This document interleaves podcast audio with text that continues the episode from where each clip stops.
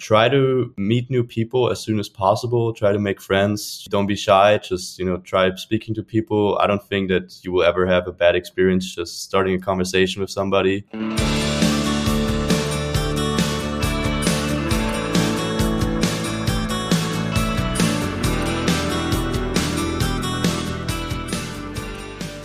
Hallo und herzlich willkommen zu einer brandneuen Folge von Beste Zeit, dem Podcast zum Auslandsstudium von und mit College Contact. Ich bin Alexandra Michel. Und ich bin Elias Merkel. Und gemeinsam sind wir die Gastgeber dieses Podcasts, mit dem wir euer Fernweh wecken und euch ermutigen wollen, eure ganz eigene beste Zeit zu erleben. Sei es im Rahmen eines Auslandssemesters, einer Summer School oder auch eines kompletten Studiums im Ausland. Um genau so ein komplettes Studium im Ausland, genauer gesagt in den USA, geht es auch in der heutigen Folge. Wie schon bei der letzten Episode hatten wir auch diesmal wieder zwei Interviewgäste. Ja, Doppelinterviews haben bei uns langsam Tradition. ja, genau. Und zwar haben wir zum einen mit Cody McCabe gesprochen. Cody ist Director of International Education am College of the Desert, einem bei internationalen Studierenden sehr beliebten Community College in Kalifornien. Er hat uns erklärt, was ein Community College eigentlich ist und wie die dort angebotenen Associate Transfer Degrees sowohl einheimischen als auch internationalen Studierenden als Sprungbrett an amerikanische Top-Universitäten dienen können. Unser zweiter Interviewgast war Laurenz Pehl.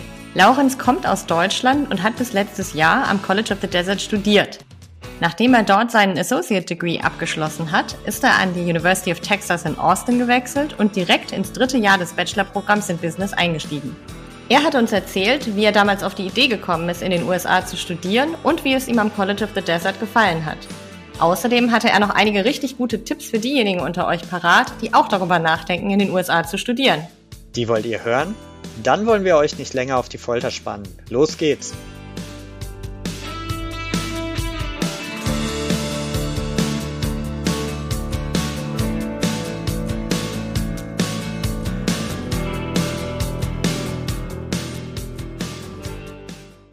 Hi, Cody. Hi, Laurenz. Thank you for joining us today.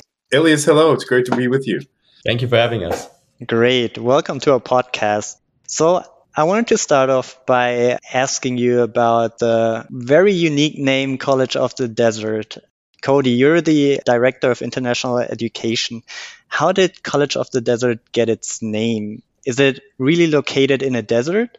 It is really located in the desert, and it's actually pretty common in California for colleges to kind of be named after their geographic uh, area or some sort of feature of their location. So, another one would be like College of the Canyons in a more mountainous part of Southern California, College of the Siskiyous, College of the Redwoods. So, yeah, mm-hmm. we are located in uh, Southern California desert, and um, of course, you know, it, it is a curious name, but um, it really does kind of represent the, the geographic zone in which we're located. Mm-hmm. Yeah, I think when we Germans uh, think of desert, uh, well, we we probably think of endless sand dunes and lush oases. Um, is it any anything like that at uh, College of the Desert? I think more the second. It's it's definitely kind of got the Oasis vibe. I think uh, Laurenz would agree with me on that. And it's a huge resort destination. Um, you know, it's a huge tourist uh, location. We get 16 million visitors a year. So yes, deserts are hot in the summer, but it's a dry heat, as we always say. So very different than a lot of other places that are uh, maybe less hot but more humid. And it's got beautiful, you know, scenery and you would be surprised. If you if you ever google it or when you're flying in it doesn't really look that much like a desert because we have over 100 golf courses surrounding uh, mm-hmm. uh, the college. We get only about 15 centimeters of rain a year but we have a lot of groundwater. And so um, that's kind of makes it gives it that oasis vibe and keeps it very lush. Right. So you would agree Laurenz yeah definitely. Um, i mean outward uh, when you go out of uh, the cities um, it's desert, yeah, and there's also a lot of mountains, so you really have to think about it in terms of a valley. But I mean, yeah, there, there's so many golf courses. There's uh, so many palm trees. It's it's really it really looks like you entered an oasis in the middle of the desert. Right, and it's located in Palm Desert. Is that correct? Yes, our main campus is in Palm Desert. We do have uh, five campuses that are kind of spread throughout what's called the Coachella Valley. Mm-hmm. Uh, and that would include Palm, everything from Palm Springs out to Coachella. Mm-hmm. Yeah, I think um, perhaps more Germans have heard of uh, Palm Springs. That is also a very common name or a very common city. How would you compare both towns, so uh, Palm Springs and Palm Desert? Yeah, I mean we're so close, and there's there's like seven major towns or cities out in the Coachella Valley, and they all just kind of essentially run together. Palm Springs mm-hmm. is basically the first one you encounter when you're traveling in from um, Los Angeles. So that was one of the first places to be developed out here.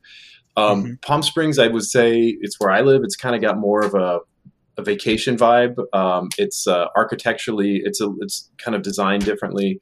Uh, Palm Desert is kind of more. Of, it's been developed more recently, and um, I'd say much more of like a traditional uh, suburb in a lot of ways. Mm-hmm. And it certainly has you know resorts and people go there on vacation, but it's more of kind of like a traditional family area, I would say, than kind of like the resort party vibe you get throughout most of Palm Springs. I don't know. I'd have to defer to Laurenz on that too, because he kind of lived between the two in Rancho Mirage. Yes, um, I would definitely agree with that. Um, it's really not uh, a difference, really. I mean, um, when you drive there through the cities, it's really when you drive on Highway 111, for example, that's the main connecting highway there uh, it's really a fluid uh, transition from one city to the other. So you're driving, and all of a sudden you're in Palm Springs. All of a sudden you're in Indio. All of a sudden you're in Cathedral City. So these cities are really sort of grown together. It's like one giant big uh, city with individual cities within it. So yeah, I definitely agree with that. So Palm Springs, I would really say, has more of the um, resort area vibe, um, more of the um, lot of art there, um, a lot of museums. Um, and Palm Desert, I would say, is more the really traditional city housing uh, schools. So mm-hmm. yeah, got it. Oh. Right. And be- before we talk more about um, Palm Springs, Palm Desert, and, and, what you can do there in your free time and why it would be fun to kind of study there, um, I wanted to go back a little bit to kind of the basics. Um, and, and Cody, when we talk about College of the Desert, um, we need to talk about the fact that it's what's called a community college. Can you explain to our audience that might not be familiar with the term what a community college is and how it kind of fits into the US education system? Yeah, absolutely. It's a very popular um, kind of entry point into higher education in the United States. Um, so there's over 1,200 throughout the United States, over 115 in California alone. And I think it's about 50% of undergraduates in the United States have taken classes at community colleges. And so they're kind of everything in, in, in many ways. So they, you know, of course, they started as a, a very locally focused institution, uh, type of institution and you know many people come for uh, what's called like you know different so vocational technical education programs that maybe would be for one semester or two semesters to complete the requirements. But they've really become popular as an entry point into universities and so uh, students like Laurenz have done uh, do two years at a community college and then two years at a university. They call it like a two plus two. So you do years one and two at the community college where you're doing foundation level courses and the general education courses that students have to take for any major for a bachelor's degree. Whether you want to be an engineer or an artist, everybody's taking art, science, history, English, math, uh, and those general subjects. And then you, you, know you gradually start to take foundation level courses and then up to two year level courses related to your major. And then uh, you know universities recognize the courses that we offer as equivalent to what they offer in years one and two. So many of them have uh, transfer admission guarantees for students once they've completed at a community college to then begin years three and four or junior senior level courses bachelor's degree. So that's for international students. Uh, the kind of the primary reason to enroll in a community college is that pathway into a university. But it's become a very popular model, uh, as you know, for students uh, to do like gap year or study abroad because it's so flexible and there's so many options. Um, you know, typically like at college of the desert there's hundreds of different programs that students can choose from and they can mix and mix and match courses very flexibly so it seems as though international students have kind of caught on to that over the past several years and uh, really take advantage of it. Right.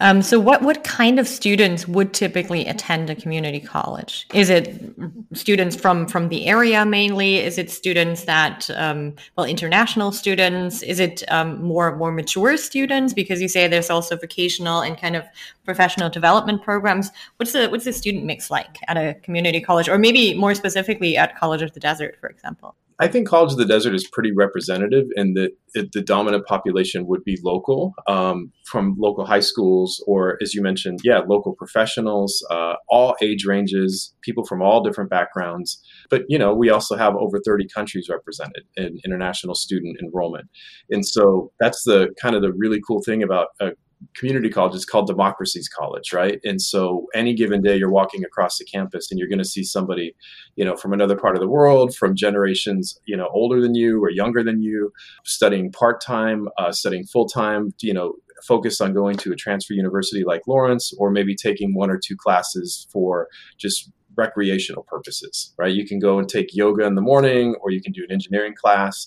Uh, it's really across the board which makes it really exciting.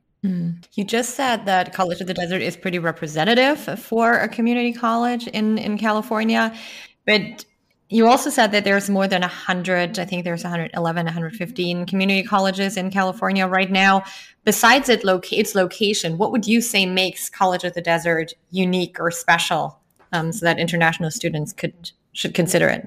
You know, I felt it as soon as the first time I walked on campus, and I hear it time and time again. It's just kind of the culture and and you know the the environment, the, sort of the social and cultural environment, and the people there. It's it's just such a warm, friendly, welcoming place, and um, so many people will kind of recognize it when they come out and maybe they've you know coming from LA or coming from San Francisco and they've heard about Palm Desert they've heard about Palm Springs maybe they've heard a little bit about College of the Desert but they it, people are always struck by, you know, of course, how beautiful it is. Uh, it's one of the 50 most beautiful college campuses in the United States, but then also just like how friendly people are, time and time again. Mm-hmm. I hear that as well. And uh, Laurenz, I, I, I imagine you agree. Was that your experience? Yeah, I was just gonna say. I was just gonna say, what's your what was your first impression when you when you got to Palm Desert and set foot on campus?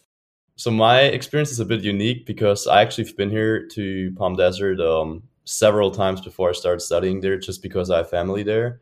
Um, but yeah, obviously that's um, something I would say California culture in general, but I would say also specifically in the valley there is that yeah, people are very friendly. Um, it's very very very open. You can talk to everybody. Um, so I would say definitely when when it's your first time in the US and specifically maybe uh, abroad in general, that's definitely something that you're going to be surprised by.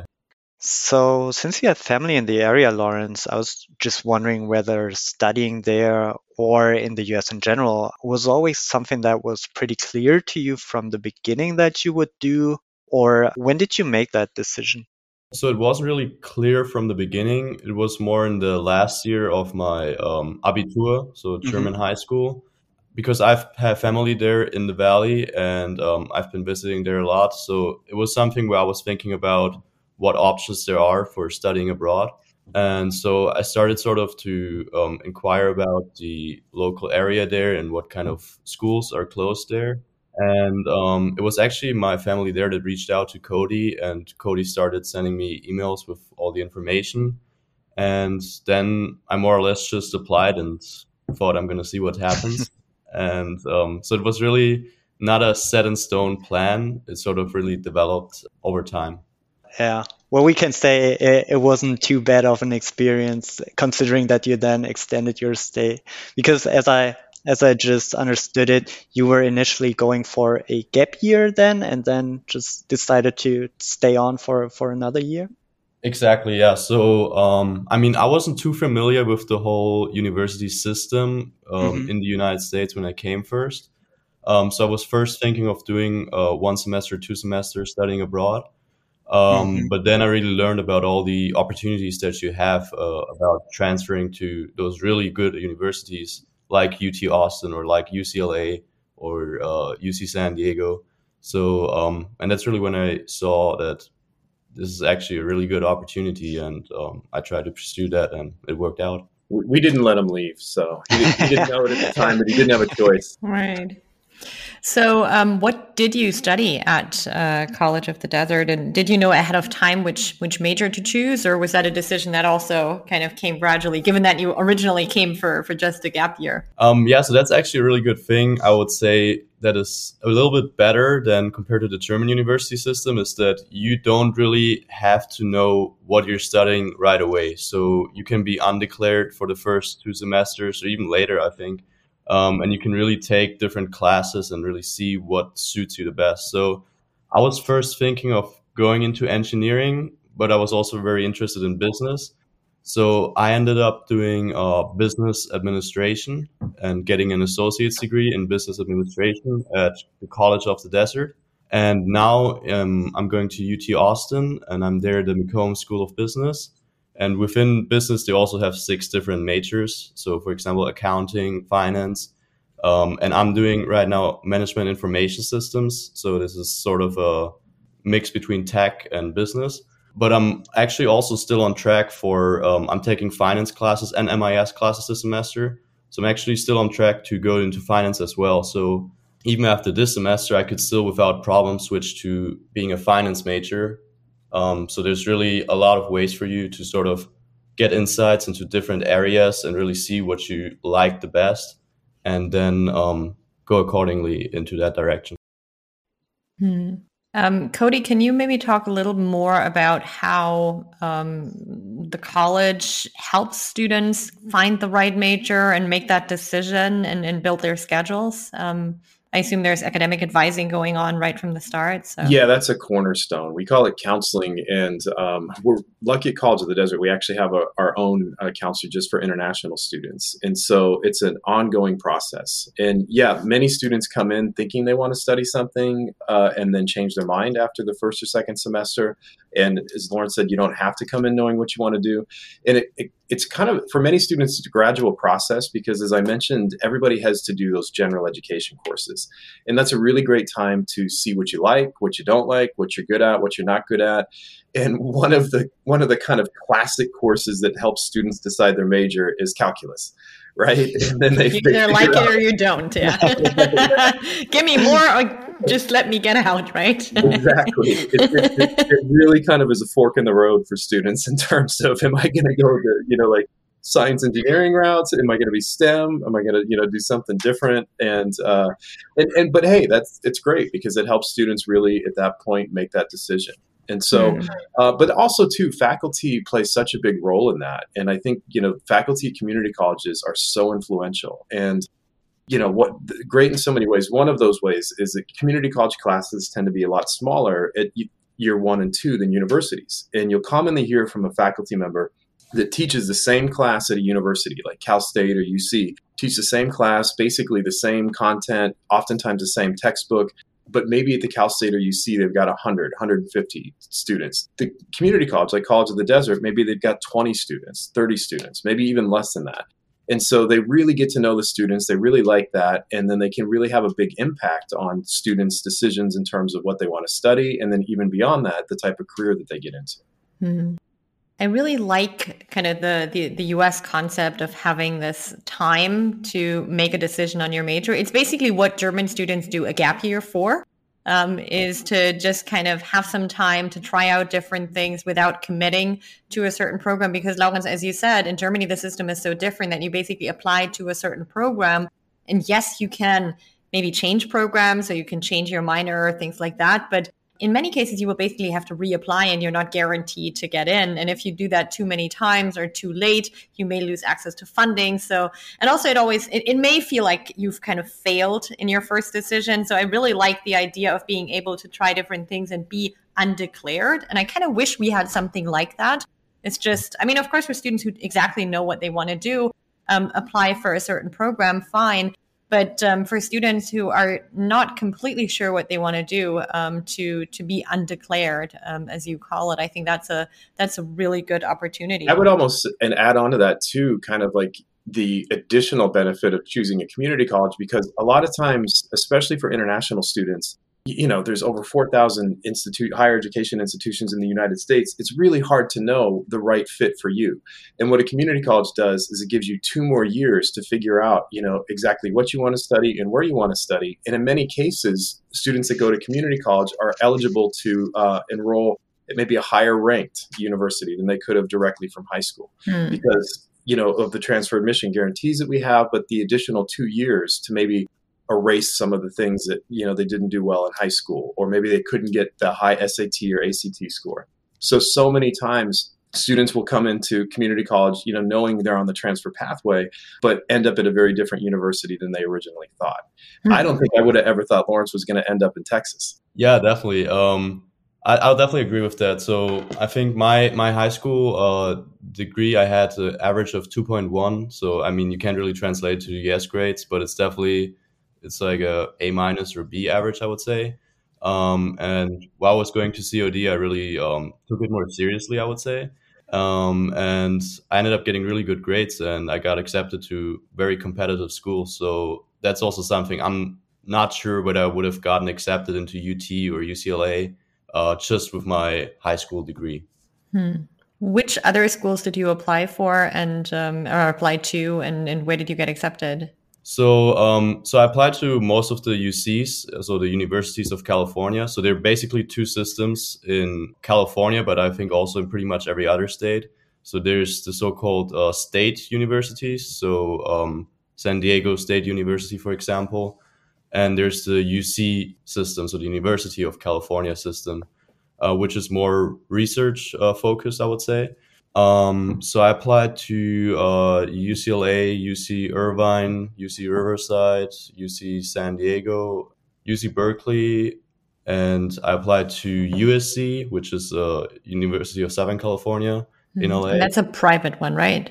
That's a private one, exactly. Yeah and I applied to University of Arizona, and uh, I applied to UT Austin, and also a couple state universities. Um, so I ended up getting accepted in UCLA, uh, UC Irvine, UC Riverside, uh, and USC, and University of Arizona, and UT Austin, and I ended up going to UT Austin. Mm-hmm. What kind of prompted that decision to go to Texas? To leave California? so um, I would say, from an academic standpoint, I would say the the best schools that I got into were definitely UCLA, USC, and UT Austin. So um, Cody can also maybe speak to that later. Um, but I would say they're probably pretty similar from their uh, competitiveness, from their ranking.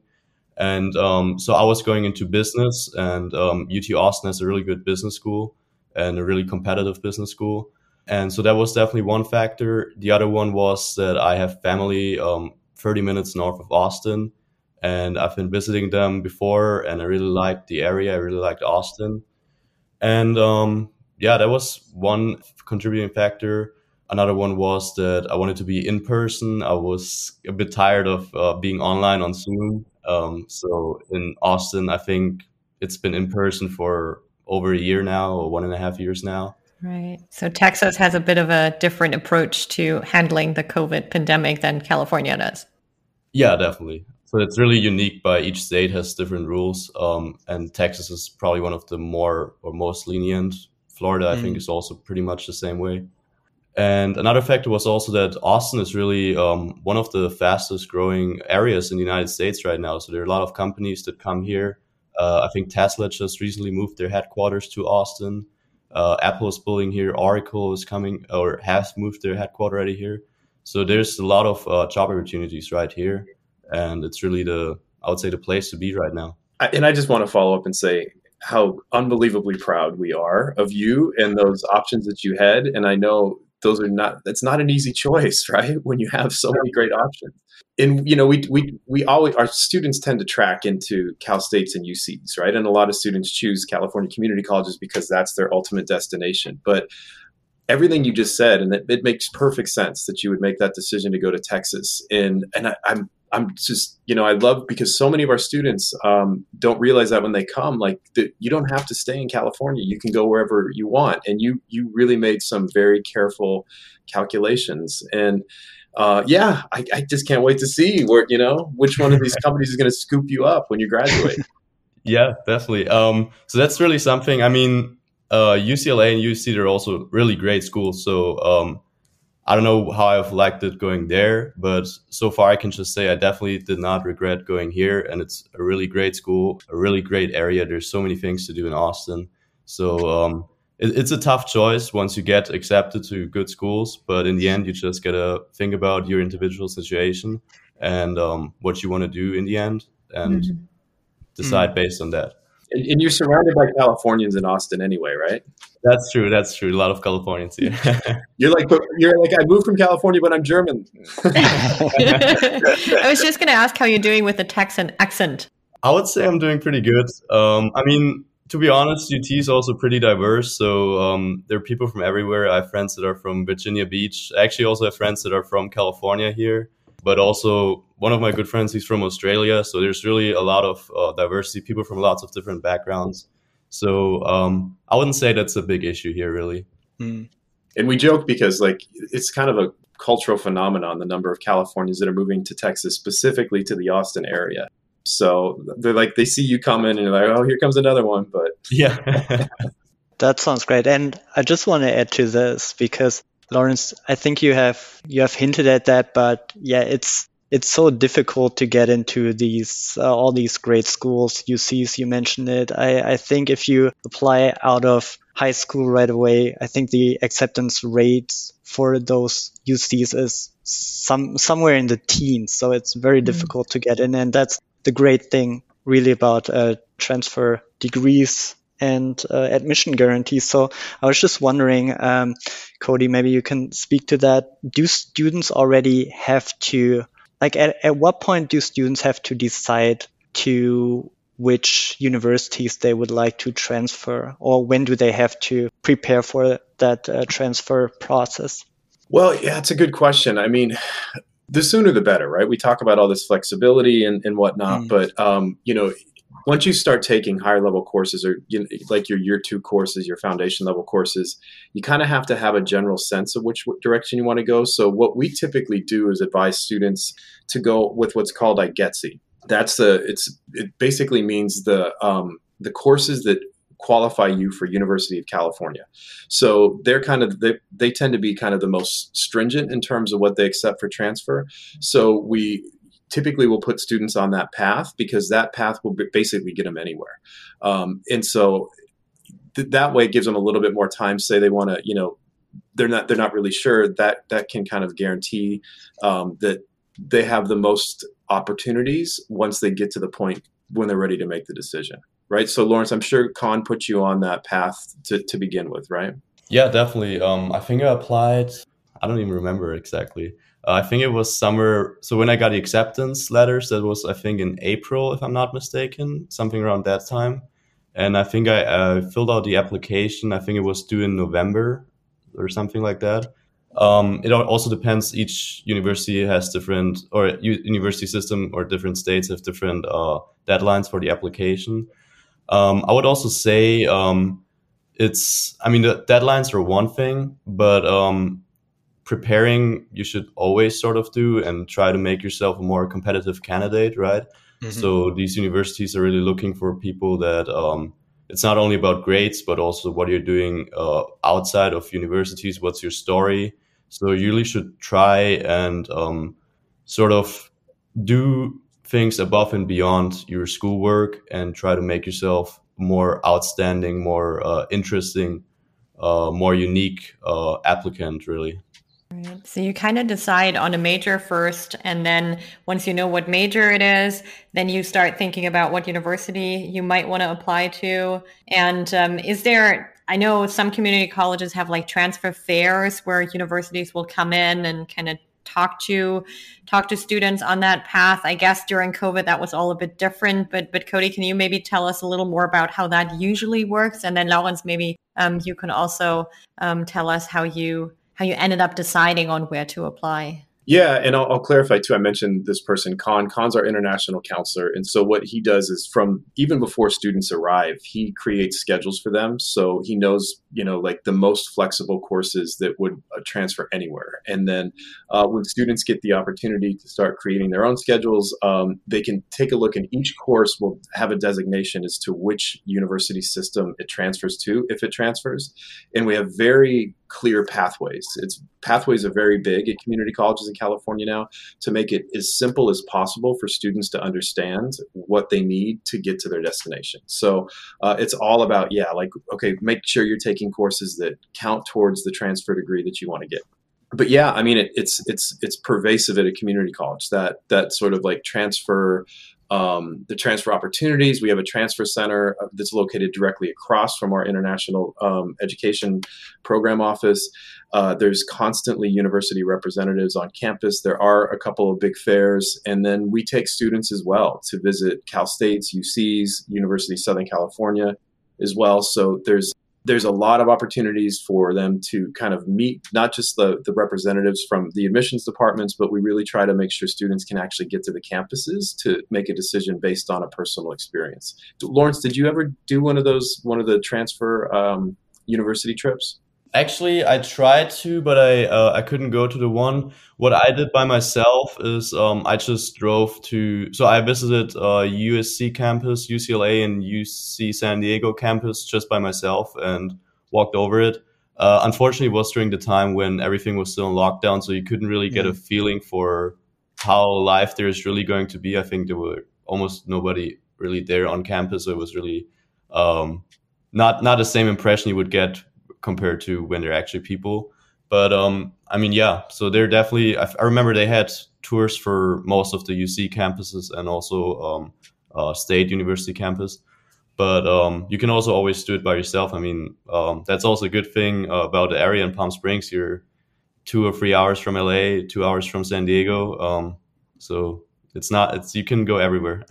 Yeah, you're right. It's uh, our location is it definitely helps for that. Um, and yeah, we're we're hearing all the time. Like I, I every week it seems I'm getting you know contacted by university representatives that want to connect with our students. So um, it, it's just part of our culture, really, is that that sort of that transfer success and and COD. I think even perhaps more so than a lot of community colleges, we've we continue to graduate and transfer like record numbers of students uh, at, at, College of the Desert. And then when we really have this, you know, this big transfer ceremony, and you know, poor Laurenz didn't get to do it. It's over this beautiful theater on campus, and mm. and um, you know, it's a lot of fun, and, and we we really try to celebrate it. But yeah, it's been, you know a little bit challenging when you transfer during the pandemic, right?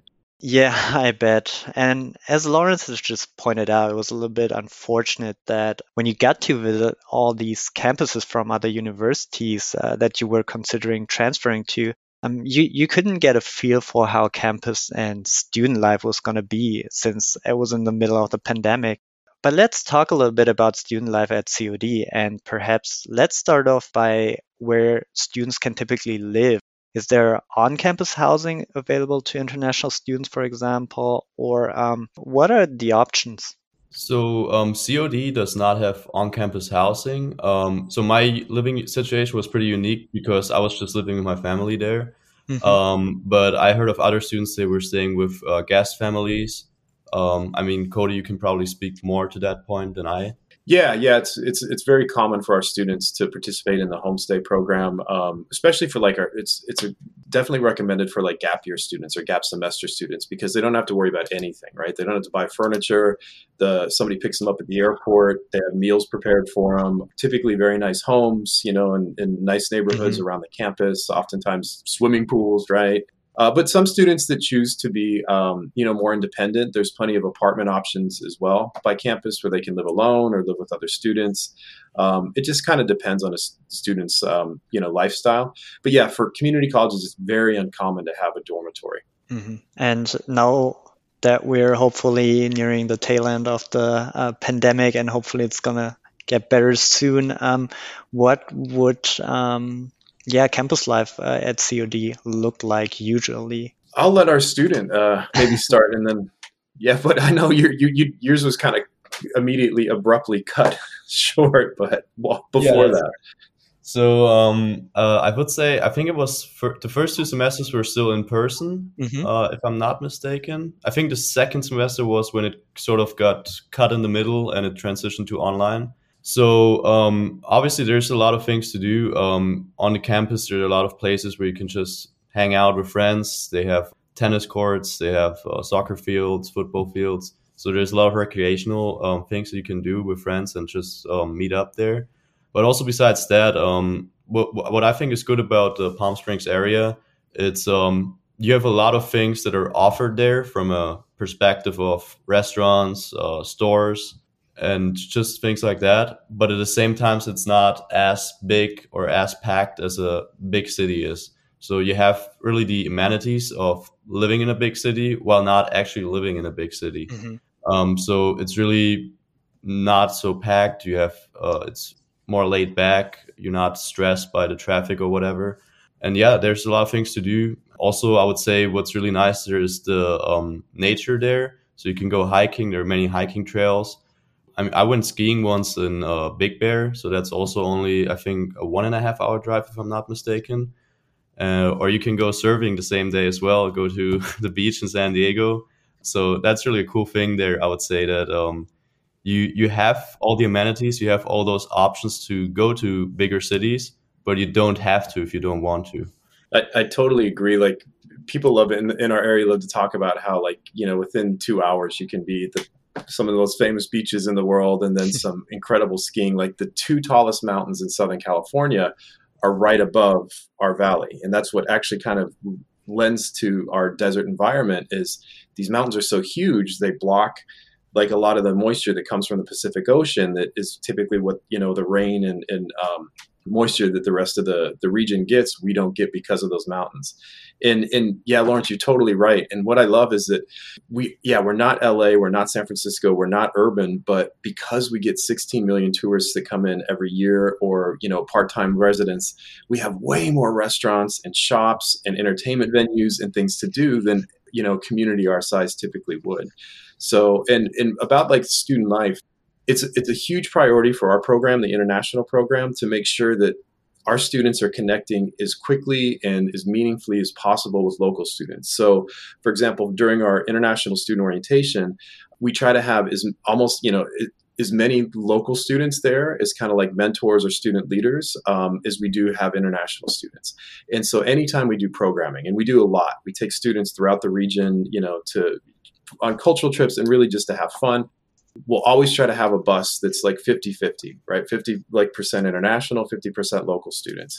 And anytime we have activities on campus the same sort of thing too so I think especially we we kind of keep in mind our particularly for this like our gap year students, our visiting university students, knowing they have a short period of time, it's really important for them to be able to make those connections as quickly right. as possible. And, and, one other thing, I'll, you know, I'll mention about like housing in these in, in a, a homestay and why we really recommend it. It's just another example of what we were saying at the beginning about kind of the culture in our community when when we started uh, we started working with a home homestay organization that kind of coordinates everything for us so our office wouldn't do it. When they came out like you know they, they coordinate host family arrangements for students throughout california san francisco los angeles san diego everywhere santa barbara. They just couldn't believe how different the culture was and how how much it wasn't a transaction in the way that it is in more urban places where the family's like okay here's your room to rent here are the rules you know, stay quiet after 10 o'clock. They just couldn't believe, right, that the families out here, they're not really doing it for that. They're doing it because they want to have an international student living in their home and, and you know, in many senses a part of their family. And we hear all the time how many of our students are still connected with their host families. We had during right when the pandemic started, we had two German students uh, that had come out just for that spring of uh, 2020 semester, and um, of course, like they were they were living their best life, doing a great job, really enjoying their time. But of course, they had to leave in March. But to this day, they're in regular contact with their host families. Just a couple mm-hmm. of weeks ago, one of them, one of our host families, was in Europe and sent me a photo of them meeting up with with two German students. I think it was in the Italian Alps or something like that. Mm. And so, um, yeah, I just that just kind of came to mind is is just one other example of the type of cultural difference there is between where we are and some of the more urban parts of California. Also, also one other option um, is that um, you can also always rent uh, a house with a couple friends. So I remember one of my friends there. He was an international student from Germany, and he was um, sharing a, a, house with two other guys. One of them was from Japan, from Japan, and one of them was from Taiwan, and they were just renting a house together. So there's also this option. You can always find housing on your own. And um. I wondered about that one, Laurenz. I, I remember those guys, and I'm like, this must be the biggest party house in Palm Desert. I guess Laurenz keeps quiet about that. no comment.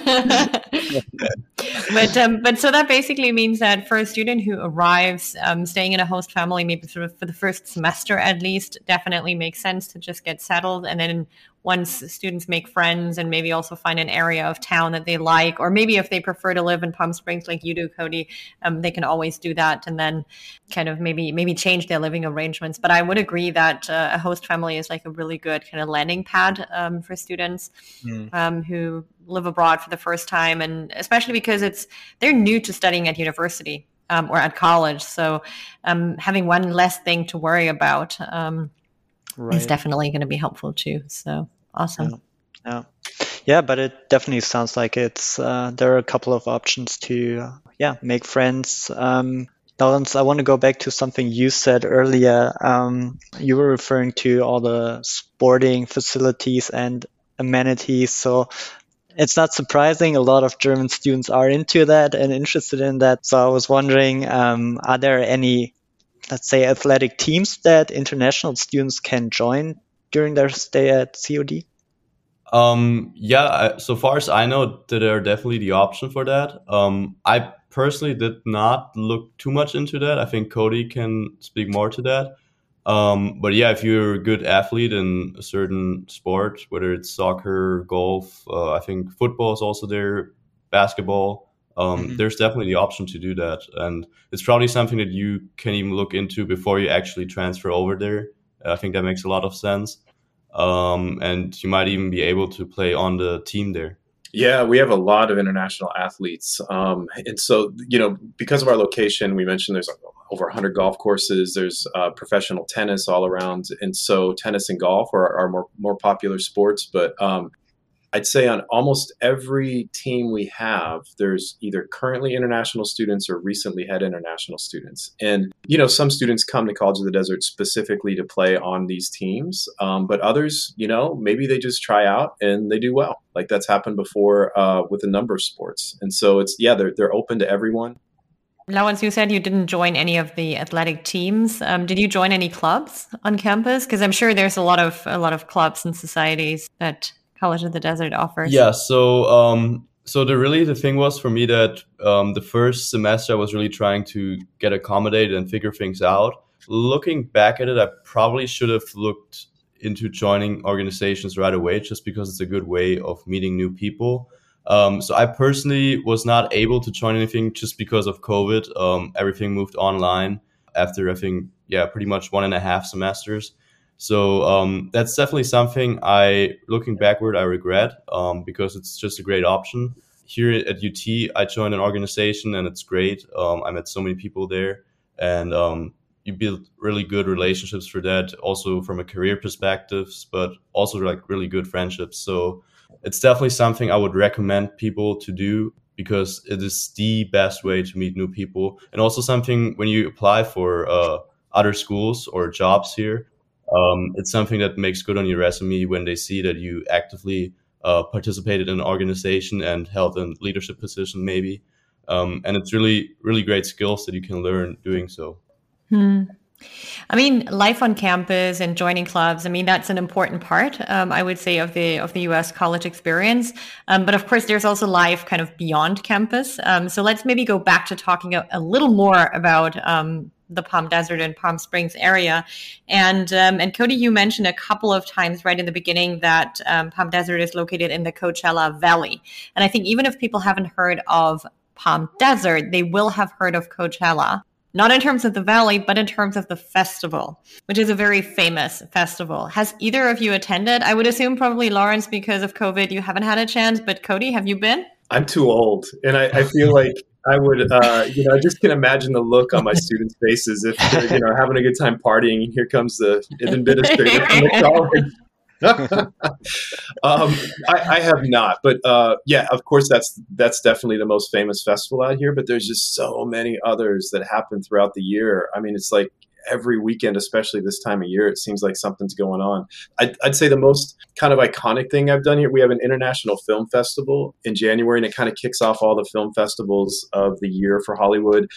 Hollywood loves Palm Springs, right? It, by the way, Palm Springs started, um, well, it, it has many like the origin story involves a lot of you know people, of course, in the Native American tribes were here, but it was um, a place where where actors and actresses could go uh, without breaking their studio contracts, like back in the early days of like mm-hmm. cinema, mm-hmm. right? Because they could their contracts specified that they had to be within two hours of Los Angeles or Hollywood for filming and things like that, and so then they would this was as far as they could get but it was also like this you know of course the oasis and very private and so there's always been this really direct connection between our area and hollywood and mm-hmm. so anyway i got to go to the film festival right before the pandemic and it was just like yeah I, I was starstruck and i'm normally not and it was so cool to see that like that's happening literally in our backyard here but but yeah, Laurenz, I don't think did you go to the Coachella Music Festival? Um, I, I intended to go in 2020, but um, yeah, it got canceled because of COVID. Otherwise, I would have gone in 2020. Um, mm. I think it's supposed to happen this year if nothing changes really.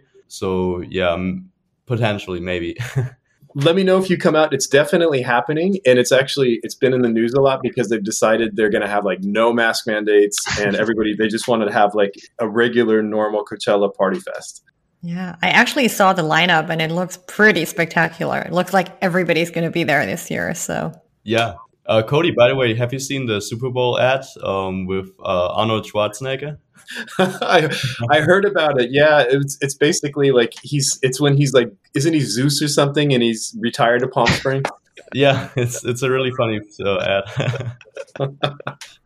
we should check that one out as well then. So yeah, there's definitely a lot of things to do in uh, the Palm Desert and Palm Springs area. I want to go back really quickly to one more thing that we haven't touched upon yet, which is also the um, financial side of uh, studying at a community college. Cody, maybe you can talk a little bit about that. How much does it cost to study at uh, COD, and how does this compare to studying um, at a four-year institution? Yeah, I mean, generally speaking, it's absolutely one of our top advantages. Um, you know, as I mentioned, it, Cal State's UC see the courses that we offer is equivalent to what they offer their students in years one and two. So that kind of speaks to the quality of education you get. But it's really a literally a fraction of the price of a four-year university. And actually, College of the Desert in particular kind of stands out even among California community colleges for our, the lower tuition and fees that we charge for international students, but also because of the cost of living in our area you know, like we mentioned, we're resort area, beautiful place. Uh, people you know want to spend time here but we're considerably less expensive than cities like San Diego, Los Angeles, San Francisco, Silicon Valley, Santa Barbara. So students um, spend you know quite a bit less to study with us so for example um, what we recommend or what we need to students to show us if they're coming for a year for all of their expenses for their housing for their meals for their tuition for books insurance everything is $20000 so, of course, if you come for just a semester, about $10,000. Some students will spend less than that, some maybe a little more, kind of depends on their lifestyle. But, you know, a University of California might be two to three times more expensive mm-hmm. than that. A community college on the coast in some of the cities that we've been talking about could be closer to $25,000, $30,000. so we consider, you know, the, the opportunities that we provide students at COD to be quite a good value. Mm-hmm. And one popular question that we uh, often get from students is um, Are there any uh, scholarship options then for international students at COD? Yeah, there are. We have a really generous foundation, actually. So there are some scholarships that are specifically for international students, um, but international students at College of the Desert can apply for dozens of other scholarships that are open to all of our students. So almost all scholarship opportunities they'll be eligible for. There's a few that require U.S. residency mm-hmm. or citizenship, but most don't. And we have uh, different organizations even outside of College of the Desert in our local community that offer scholarships to our students. So is it ever enough for an international student to cover all of their expenses? Definitely not.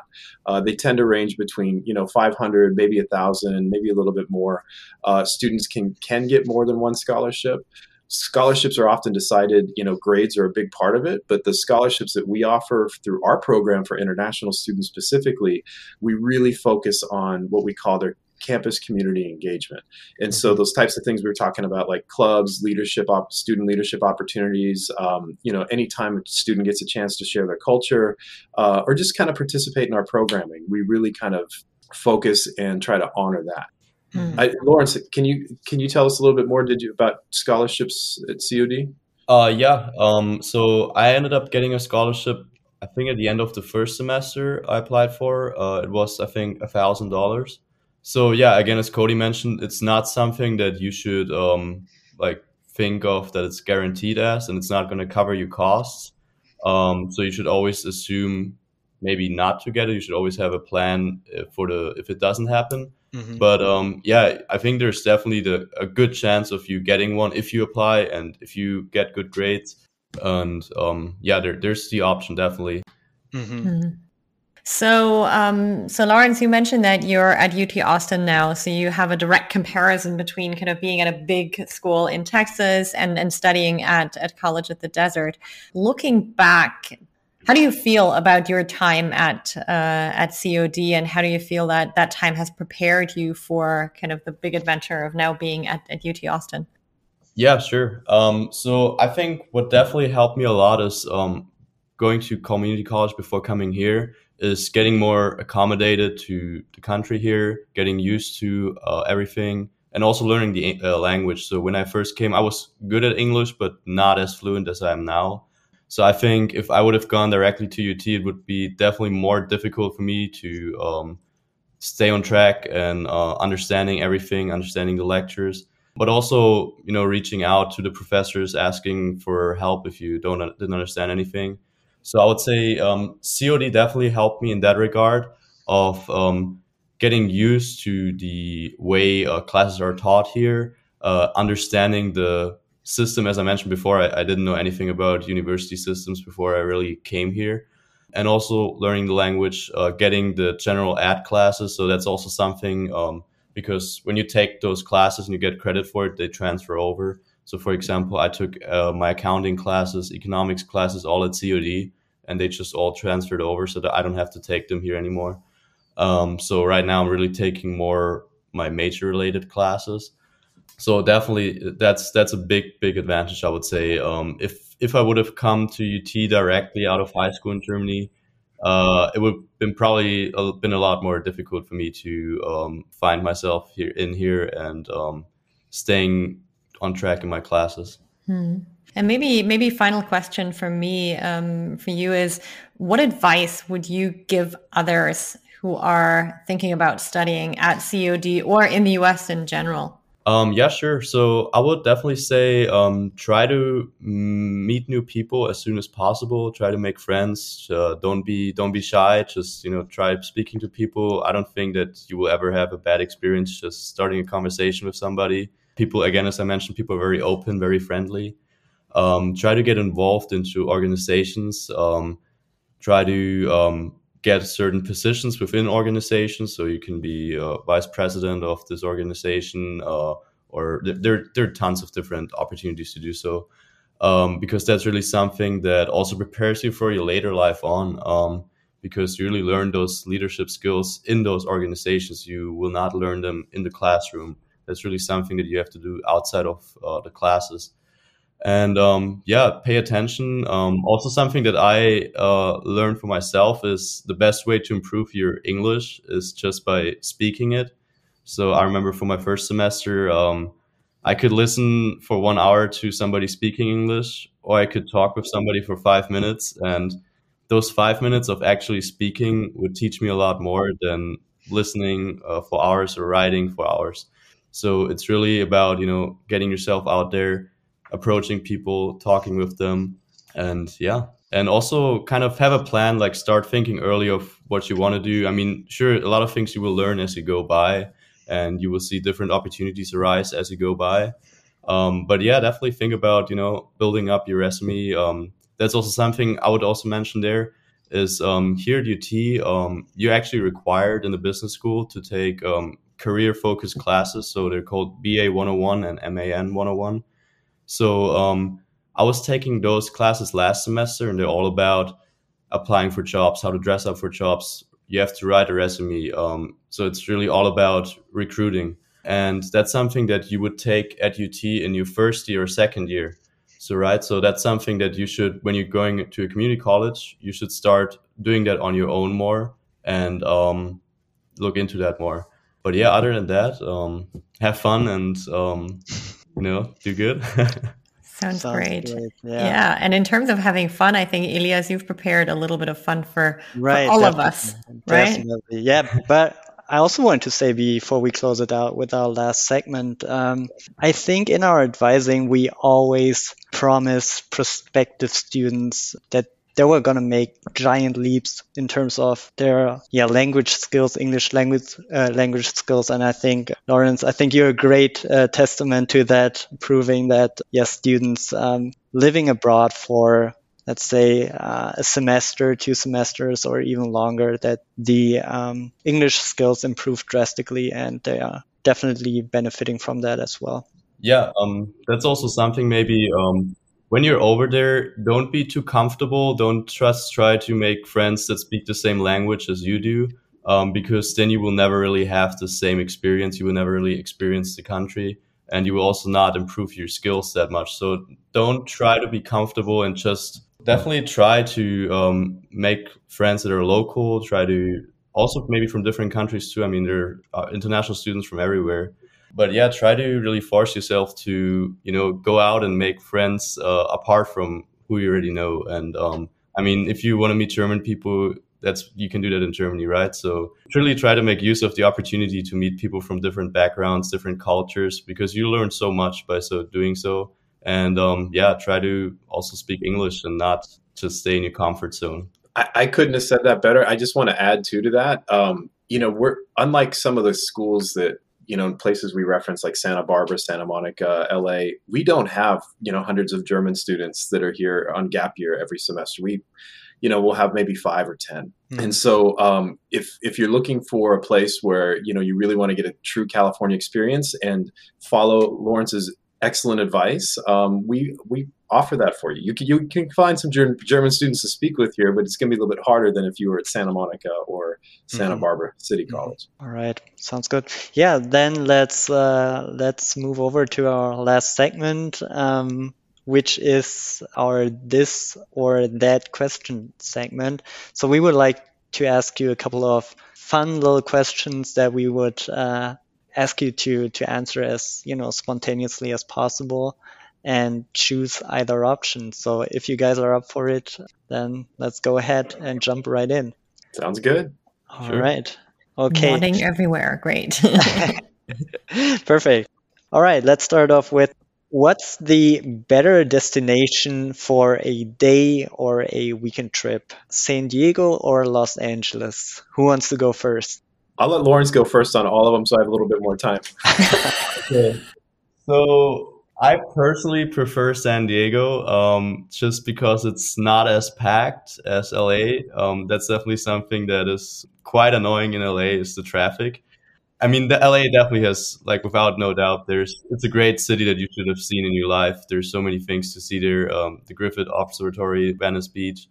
There, it's it's a great city for sure. Uh, I just personally think San Diego is a bit more less stressful if it's your first time uh, going there uh, and if you're going for a day trip, uh, traffic is not as crowded. Um, there's the Balboa Park, which is really nice. There's also a lot of when you go a bit north of San Diego. There's, for example, Dana Point, and um, what's the name again of where UC San Diego is about the area? La Jolla. La Jolla, exactly, La Jolla.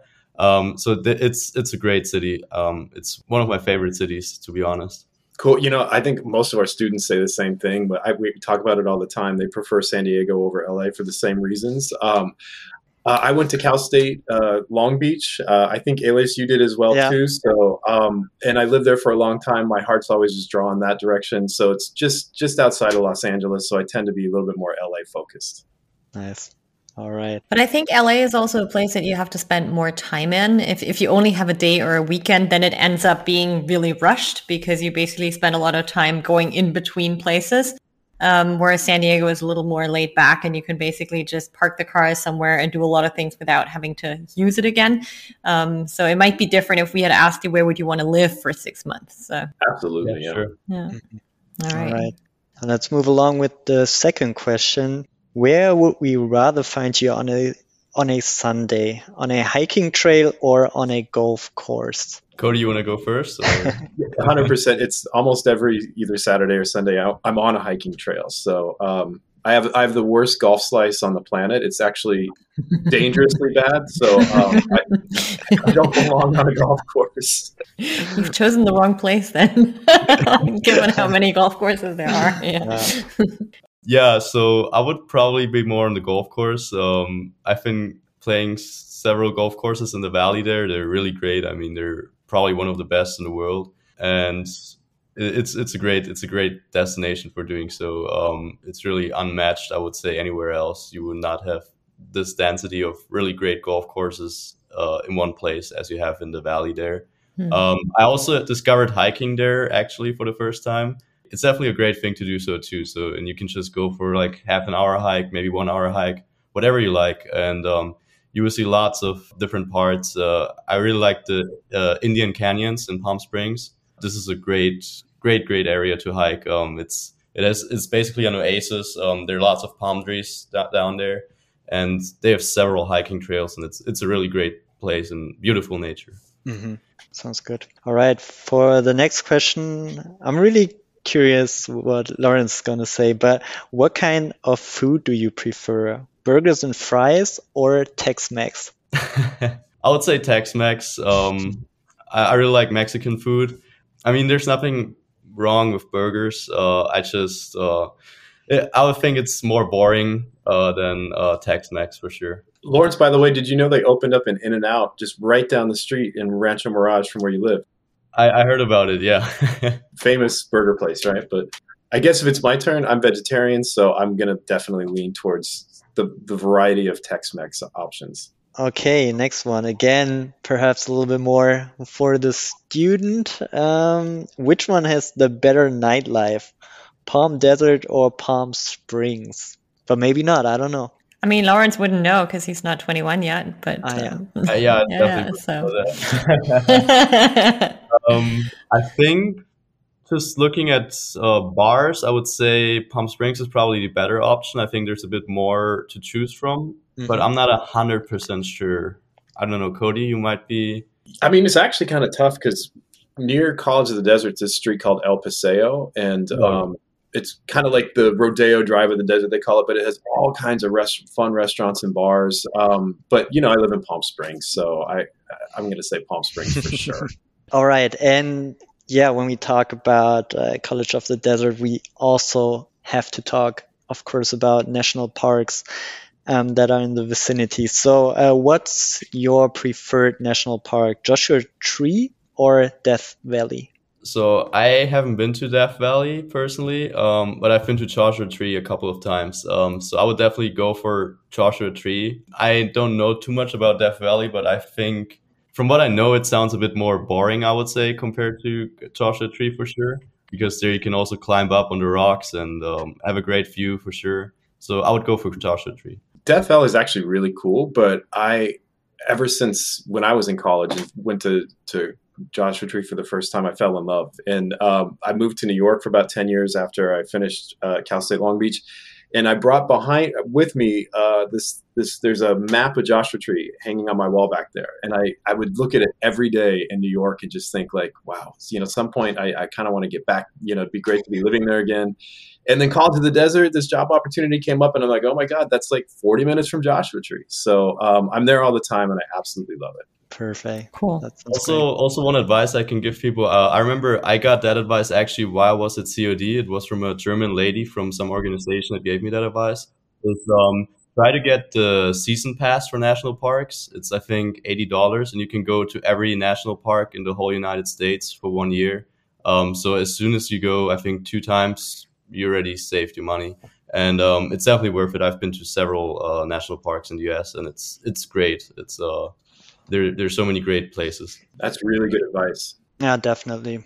Well, on that note, thank you both so much for joining us today. Uh, it was really great talking to you and learning more about uh, College of the Desert and all the Palm Springs, Palm Desert area. I hope you enjoyed it too. Thank you very much for having us. This was a lot of fun for me and so good to see Laurenz again. And I'm so grateful that, that he was able to join us and everything he said, I'm like, I, I could couldn't say it any better than that for sure. So like you you rock, man. I appreciate it.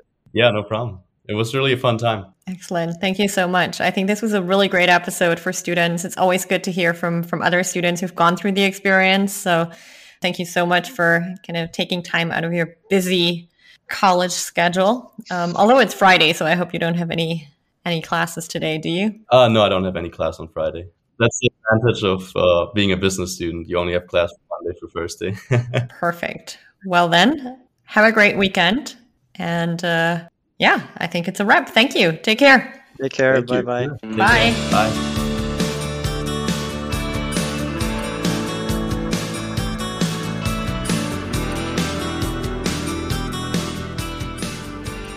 Das war doch super. Cody hatte, glaube ich, mindestens genauso viel Spaß dabei, Laurens Erzählungen zuzuhören wie wir. Ja, definitiv. Ich fand es auch sehr schön, als er gesagt hat, wie stolz er auf Laurens ist und das, was er bisher erreicht hat. Ich finde, man merkt richtig, wie sehr sich Cody und sein Team um die internationalen Studierenden am College of the Desert bemühen und versuchen sie auf ihrem weiteren Weg zu unterstützen. Mhm, das stimmt. Und Laurens hat ja auch wirklich richtig gute Angebote bekommen, wenn er sich am Ende zwischen der UCLA, der USC und der UT Austin entscheiden konnte. Ja, da hatte er wirklich die Qual der Wahl, das lässt sich nicht anders sagen. Du selbst wärst bei der Auswahl vermutlich in Kalifornien geblieben, oder? Hm, ja, wahrscheinlich. Aber ob es dann die UCLA oder die UC geworden wäre, hm, wer weiß. Aber zurück zum Thema. Wenn euch diese Folge darin bestärkt hat, selbst in den USA studieren zu wollen, vielleicht sogar am College of the Desert, dann schaut doch mal in unsere Show Notes. Dort haben wir euch das Hochschulprofil auf unserer Website und einen Artikel zu den vielen tollen Festivals im Coachella Valley verlinkt. Außerdem findet ihr dort einen Link zu unserem Ratgebertext über Community Colleges in den USA mit vielen weiteren Informationen zu diesem Thema. In dem Zusammenhang möchte ich euch auch noch auf einen wichtigen Punkt hinweisen, der in unserem Gespräch mit Cody und Laurenz nicht zur Sprache kam, nämlich die Zulassungsbedingungen. Am College of the Desert sowie an vielen anderen amerikanischen Community Colleges könnt ihr nämlich nicht nur mit Abitur oder Fachabitur studieren, sondern auch mit mittlerer Reife. Wenn ihr mehr darüber wissen möchtet, meldet euch jederzeit gern bei uns. Unsere Kontaktdaten findet ihr ebenfalls in den Show Notes. Ihr wisst es bestimmt schon, aber ich sage es gern noch einmal. Unsere Beratung und Bewerbungshilfe ist für euch komplett kostenlos, da wir von unseren Partnerhochschulen für unsere Arbeit bezahlt werden. Die nächste Folge unseres Podcasts erscheint Ende März. Bis dahin sagen wir vielen Dank fürs Zuhören, bis bald und habt eine gute Zeit.